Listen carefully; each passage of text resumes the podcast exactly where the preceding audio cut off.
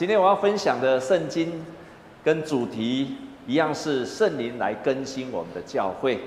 然后我的副题就是被圣灵所更新的教会是一个常常赞美的教会，常常赞美上帝的教会。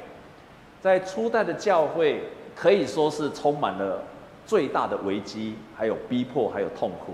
可是他们却也是最常赞美上帝的，好，最常赞美上帝的。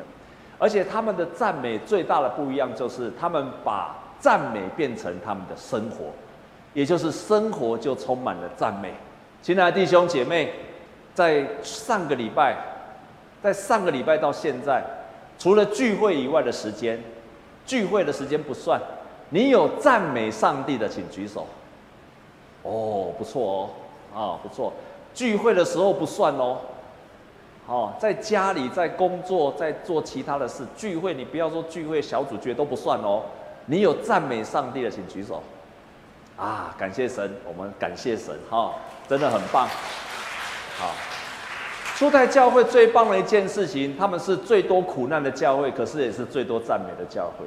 他们最大的特色不仅在圣殿敬拜神，而且他们把赞美上帝变成他的生活的一部分。所以也可以说，他们的生活就是充满赞美，赞美也在生活当中。我们从几处的圣经节就可以看得到的。在第二章四十七节，我们看见他们在家中赞美神，他们在家里面就赞美神。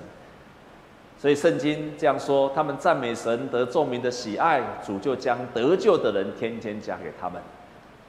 他们经历神的大能，他们也赞美神。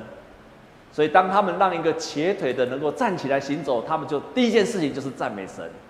所以圣经就说，他们这个瘸腿就站起来，站着又行走，同他们进了圣殿，走着跳着赞美神。不仅如此，他们征战得胜也赞美神。当他们行神迹，但是被长官刁难的时候，他们经历到官长为了百姓的缘故，想不出法子。来刑罚他们，又恐吓一番，把他们都释放了。这是因为众人为所行的奇事都归荣耀与神，所以他们经历了上帝帮助他们，他们一样就是赞美神。还有，他们听见了福音，他们也赞美神。所以圣经这样说：外邦人听见这话就欢喜了，好，就听见了上帝的福音，他们欢喜就赞美神。凡预定得永生的人都信了。最后，他们听见有人信主了，他们也是赞美神。保罗问了他们的安，便将神用他传教，在外邦人中间所行之事，一一的述说了。他们听见，就归荣耀与神，就归荣耀与神。那今天最特别的就是。当保罗跟希拉被关在监狱的当中，他们一样赞美神。那么赞美是什么？我曾经讲过，我们再来复习一次。赞美是什么？赞美就是说出并尊，我们一起来念这一段好不好？啊，预备，琴说出并尊荣上帝的作为和他的属性，好，或者他的特质跟本质，你把它说出来，而且尊荣他。不管你是用唱的还是用说的，把上帝的作为还有他的属性说出来，而且尊荣他，这个就是赞美，这个就是赞美，这个就是赞美。我们来看诗篇，诗篇这一篇这样说：我要一心称谢耶和华，我要传扬你一切奇妙的作为，我要因你欢喜快乐，至高者啊，我要歌颂你的名。这个地方你可以看见他称谢耶和华。然后他说他是至高者，然后他说我要歌颂你的名，这个是赞美神的属性。然后下面就是说他的作为。第三节说他的作为是什么？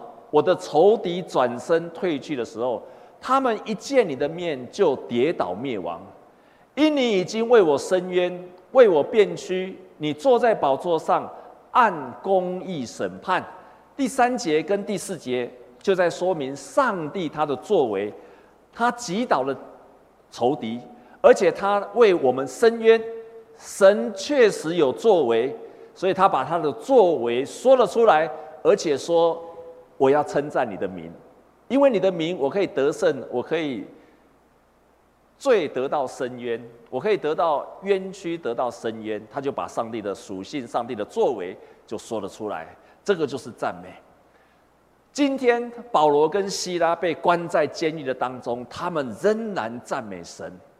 这一段圣经的赞美跟其他使徒的教会他们的赞美最大的不同有三个方面的不同。他们最特别的地方在这个三个方面。第一个，赞美成为还没有发生，也就是说，上帝的作为还没有开始做的时候，他们就宣告了，这是第一个特点。第二个特点，因为他们的赞美，神动工了，成为神动工的力量。第三点，因为他们赞美，就影响身边的人。这个是保罗跟希拉他们被关在腓立比的监狱里面最大的不一样，跟其他地方的赞美最不一样，就是这个三点，成为上帝还没有发生的作为的时候，他们就赞美神了。事情还没有发生，他们就已经赞美神了。同时，因为他们先赞美神，神就动工了。神因为他们的赞美而动工。第三个就是他们赞美神，影响到他身边的人。这个是三大的特色。弟兄姐妹们，愿今天的信息帮助你也成为一个赞美的人，而且因为你的赞美，这三件事情也发生在你的身上。保罗在事情还没有发生的时候，还被关在监狱的时候，他就开始赞美神了。因为他赞美神的原因在于，他宣告：“我被关在监狱里面，神仍然在监狱的当中。”诗篇二十二篇第三节这样子讲，我们一起来读这一节，预备起。但你是圣洁的，是用以色列的赞美为宝座的。这个地方讲得非常的清楚。你是圣洁的，你是用以色列的赞美为宝座。换句话说，你赞美神的时候，神的宝座就在那个地方。即使在监狱的当中，你赞美神，神的宝座就设立在监狱，何等奇妙！所以他们赞美神，就是宣告说，神也在监狱的里面，与我们同在。然后他赞美神，同时也在宣告说。我相信我被关起来也是神的旨意，被关起来一定也是神的旨意。弟兄姐妹们，当他被关的时候，他相信我被关也是上帝计划的一部分。我们来想想看，保罗被呼召成为一个外邦的宣教师，当他受当他领受圣灵的时候，上帝这样子跟他说。他说：“你只管去，他是我拣选的器皿，要在外邦人和君王中，并以色列人面前，要宣扬我的名。我也要指示他为我的名受许多的苦难。他被圣灵浇灌的时候，神就这样宣告了，他会经历这些事情。然后，他本来在这一次的传福音，并没有到欧洲，并没有要到腓立比这个地方，他原定只有在亚洲地方传福音。”但是他在亚洲传福音的时候，突然有个异象出来，他看到有一个马其顿的人拜托他到欧洲去传福音。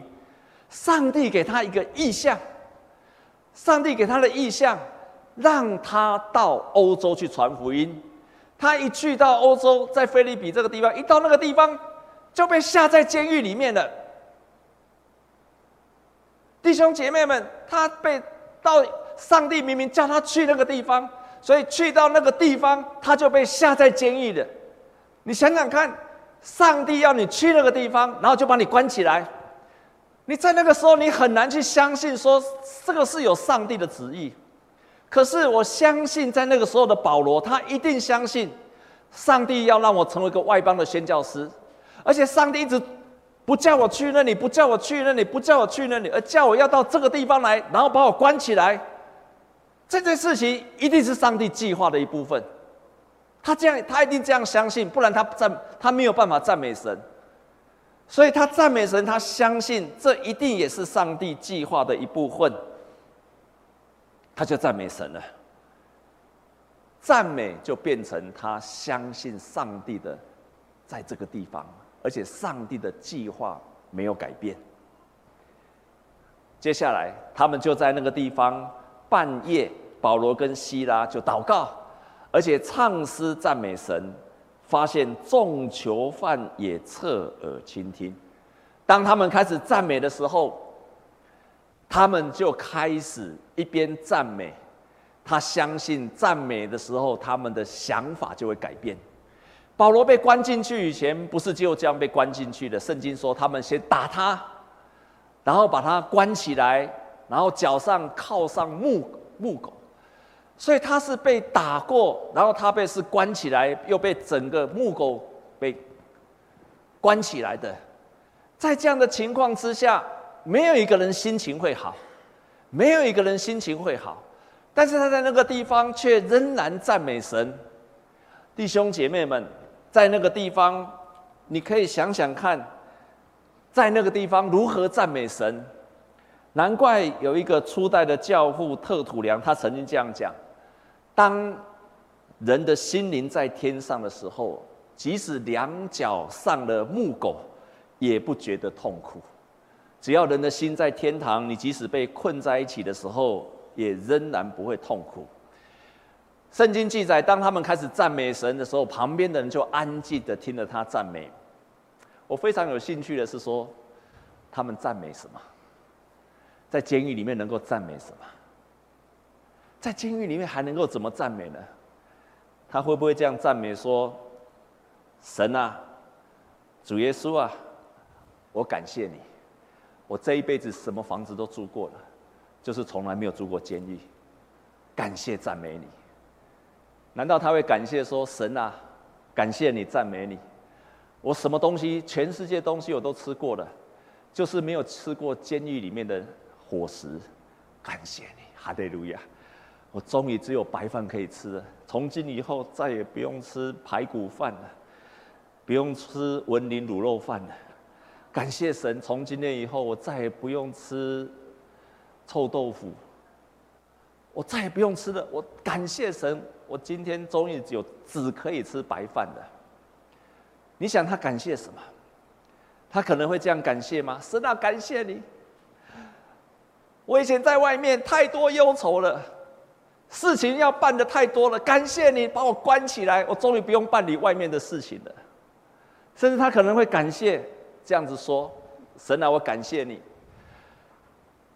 我这一生从来没有遇过流氓，没有遇过太保，没有遇过诈骗集团的人。感谢你，你终于让我看见了。我旁边的都是这些诈骗集团，都是刺龙刺凤的人。感谢你，弟兄姐妹，你想他是不是这样感谢呢？我想他的感谢会是这样子的：我赞美你。你让我走在你的旨意里面，你引领我到监狱，也是为了完成你的旨意。我赞美你，因为监狱关不住我的心，因为我仍然可以喜乐的赞美你。你是配得我赞美的，因为你在任何的地方、任何的时刻，你都掌权。我想他在那个地方赞美神，虽然圣经并没有教导说他到底赞美什么事情，可是。我相信他的赞美的内容，一样为他所存在的环境来赞美神。当他赞美的时候，他的意念就改变了。那些让他看到旁边都是跟他一样被关在一起的人，或者不好的伙食、不好的空气、黑暗的地窖，我想在那个地方，当他开始赞美的时候，他就可以把他的意念就转向过来。亲爱的弟兄姐妹。赞美是神给我们很棒的武器，赞美可以帮助我们转向、转变我们的意念。在我们很困难去转变意念的时候，我们没有办法脱离那个受困的环境的时候，赞美就帮助我们转向过来，让我们跟左边、右边的跟他说：“说你要常常赞美神啊。”所以赞美神会帮助我们整个意念翻转过来，在我们很困难去翻转过来的时候，也会帮助我们可以从我们的思想、想法的困境的当中去转换过来。在生活的当中，我们常常发生这样说：老板对员工或者对同事常常，你为什么不认真一点？同事尤其员工常常说，为什么这件事总是要我做？为什么不给我多一点时间？为什么不让我好好做？我们会有很多的抱怨。然后爸爸也会常常骂孩子：“你要到什么时候你才会听话？你怎么老是跟那些人鬼混呢？你什么时候才要理我啊？你什么时候才要跟爸爸妈妈好好打招呼？”我们生活当中太多太多充满了困境的人，孩子当然也会抱怨父母亲。我们很多的思想常常就把我们给困住了。但是我非常欣赏的一个人，这个人叫做稻盛和夫，他可以说是日本的经营之之神，好像台湾的王永庆一样。他曾经分享人生的幸福的时候，他说过一句话，就是不要有感性的烦恼。我来解释这句话。这个稻盛和夫，他曾经发生过这样的事情。有一天，他的公司发生了，在当时候发生了人，诶，发明了人工膝盖、人工的关节，他觉得是很棒的发明，所以赶快就销售出去。结果没有想到，当这个销售出去的时候，居然引起了轩然大波。当时候的报纸跟所有的媒体就斥责他们，说：“你们这个公司还没有经过日本的厚生省。”的那个厚厚生省的许可，就竟然贸然的销售出来，所以你们是一个黑心的产品，是一个黑心的企业。这个稻盛和夫看到全面性的报道他的公司的产品的时候，你想想看，他没有办法解脱这件事情，他被这些媒体给关住了。这些媒体没有把他关起来。但是这些媒体把他的思想全部都封锁了，关了起来。那一连好几天，他没有办法吃饭，没有办法睡觉，他没有办法从那个媒体所有对他的批评的当中去解脱出来。他被困住了，他被他的思想的监狱给关住了。他就去请教当时候的一个大师。从那个大师的对谈当中，他得到了一句话：不要有感性的烦恼。这个感性的烦恼，他就这样解释。他说：我们的人生当中一定会有失败，一定会有犯错。但是我们人生就是在不断的失败跟犯错当中去成长跟站了起来了。即使失败了。也不要沉，一直沉浸在那个悔恨的当中，所以他就这一句话说：虽然我们需要反省自己的，他不是说不要反省，我们确实是需要反省自己的错误，但是反省之后就不要再为这个而烦恼了。阿门。我们需要从错误当中、罪恶当中反省，但是反省之后就不要烦恼了。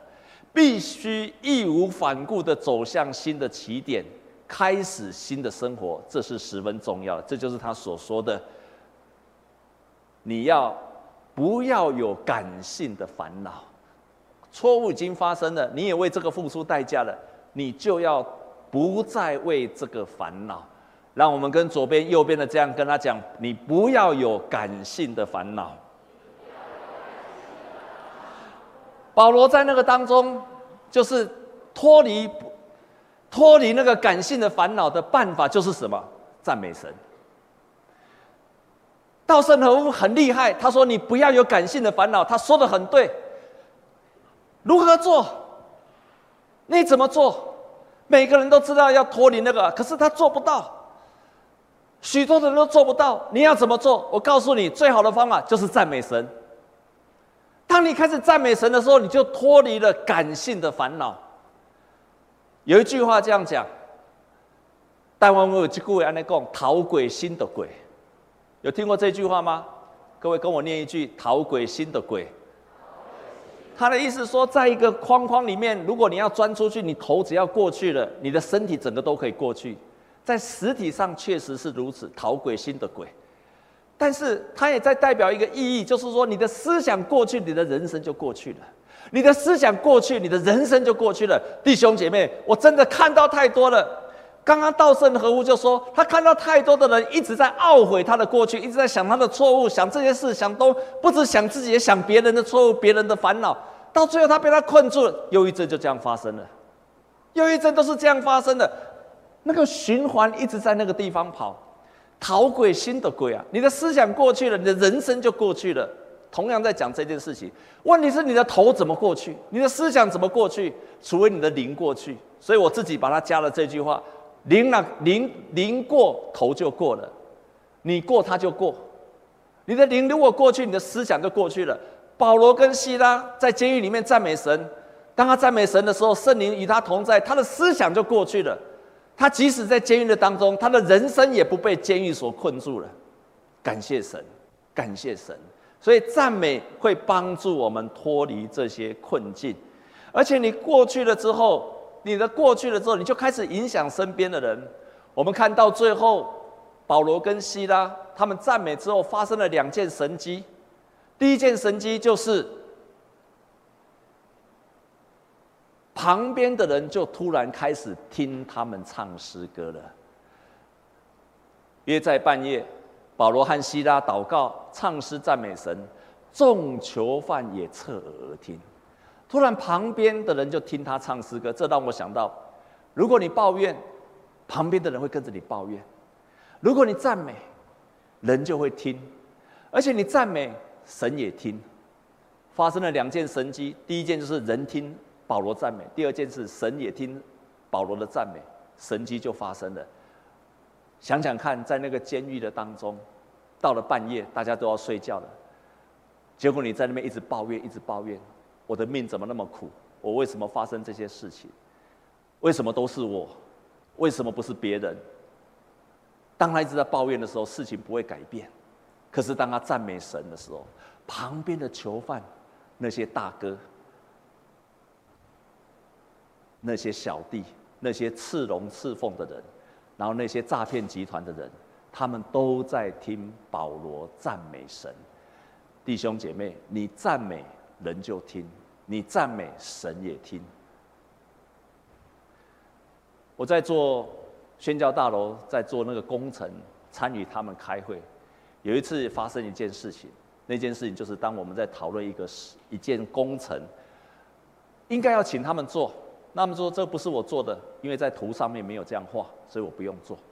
那另外一边就说，我就一直劝他们，一直劝他们说你要先做这个。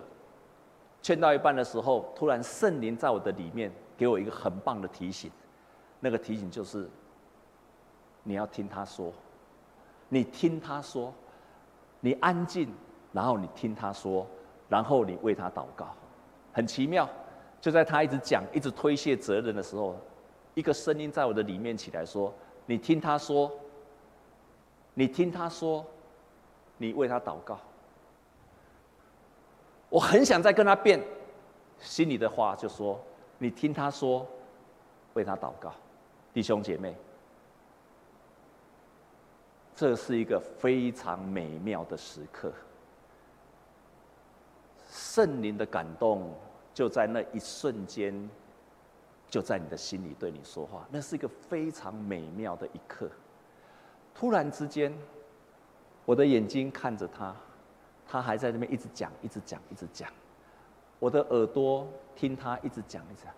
可是我突然之间，我完全听不到他在讲什么，因为我在专心的听我里面圣灵对我感动的声音。我很想在辩论的时候，那个声音就跟我说：“你安静，听他说。”我就这样听他说了十五二十分钟。他一直讲，一直讲，我很想回应那个声音，就说：“安静的听他说。”我可以跟你说，我从头到尾，我就笑笑的说：“啊是，啊是是是，啊对对对，啊没有错，啊是是是，就这样子。”但是他讲什么，我完全听不到，因为我听里面的声音跟我说：“你安静，听他说。”讲完了之后，等他讲了十几分、二十分钟之后，我只有讲一句话说：“那我刚刚说的，你还是要做吧。”他说：“对对对，要做。”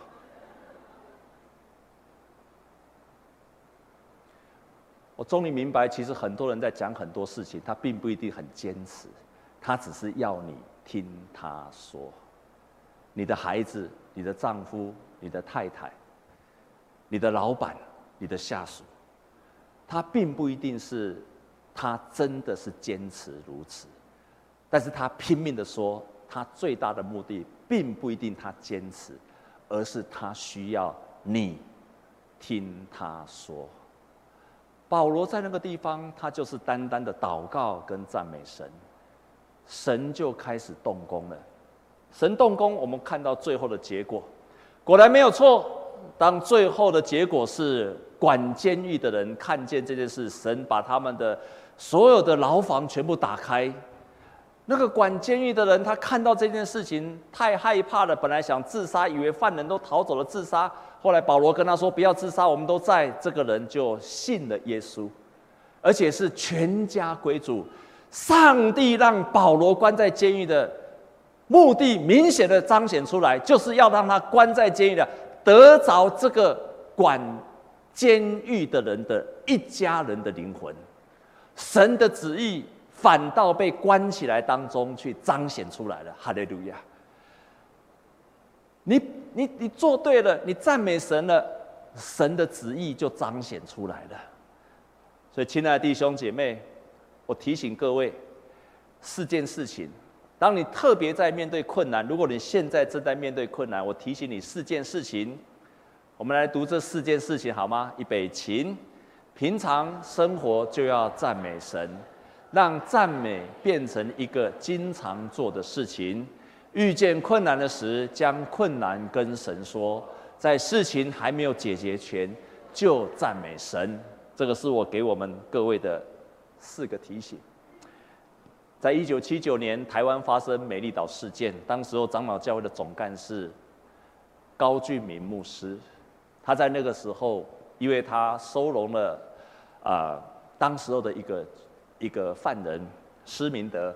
结果他被判了七年的徒刑。其实他根本不认识他，他只是觉得他是个逃犯，他要爱他，所以就把他收容了。后来他被判刑了七年，他就被关在监狱的当中。在监狱的当中，他每一天读圣经、祷告、唱诗歌，如同保罗一样，关在监狱里面读经、祷告、唱诗歌。他在唱诗歌的时候，真的那些囚犯都听他在唱诗歌。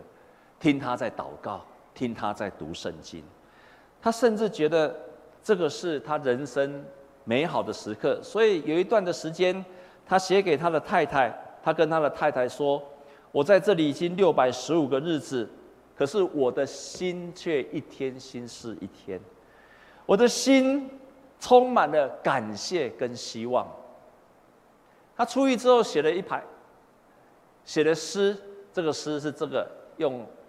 台语念的，啊，各位请跟我一起来念，好，我们一起来试着念念看，用台语念念看。预备起，气配和火烧，烧甲真厉害，总是无烧去，犹原得徛在。炎火一个过，依旧阁翻涌；春天一个到，依旧阁开花。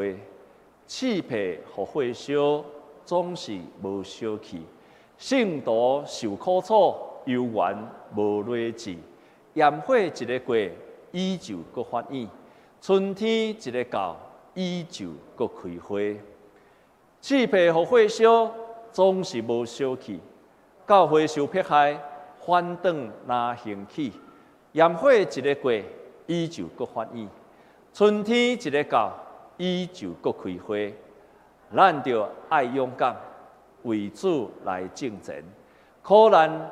那愈大，那愈大，咱就那坚信。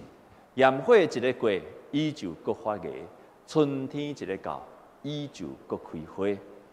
所以，虽然他被关起来，但是充满了希望，如同保罗跟西拉一样。我非常喜欢的一个作者，也是台大的教授张文亮老师。前一阵子，他的太太过世了。我非常喜欢读他的文章，常常从他的文章里面、他的书里面得到很大的激励。他的太太过世了，我真的没有想到，他的话语、他的写的书可以激励很多人。可是就在那个时刻，他整个人几乎在那一刻，几乎整个好像坠到那个深井里面。我看他的文章。我本来想说，从他的文章可以看到这个人不一样的经历，没有想到他好像坠到深井里面爬不出来。我看他的文章充满了负面灰色，我有点吓到了。这个平常写了很多的书信，激励很多的人，怎么会因为妻子过世之后掉到这个程度？所以可以知道他们的夫妻的关系是非常的好，他们是很好的伴侣。也是他很好的读者，也是他很好的陪伴者，也是彼此之间很好的属灵的伴侣。所以在那一刻，张文亮牧师没，呃，张文亮老师他没有办法站起来。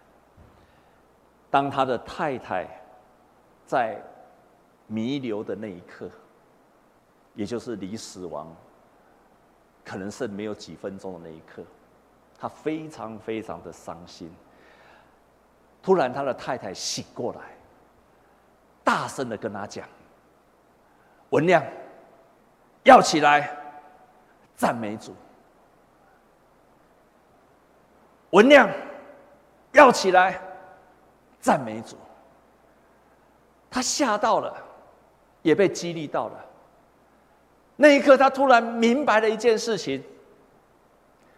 第一件事情就是我的太太。她在最后那一刻，她一定已经看见了天堂了。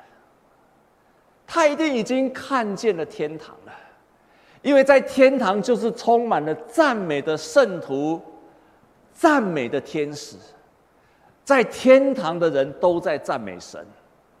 我想那一刻他已经看见了天堂了。第二件事情，他一定想：我要起来。我要从悲伤的当中起来赞美主。我要赞美主，即便在面对到这个生离死别的那一刻，我心中有说不出的不舍，但是我的心尊主为大，我的灵要以上帝为我救主，以我的救主为乐。你也要赞美神。如果你现在在困境的时候起来赞美神，那我们一同站立，用这首诗歌来赞美神。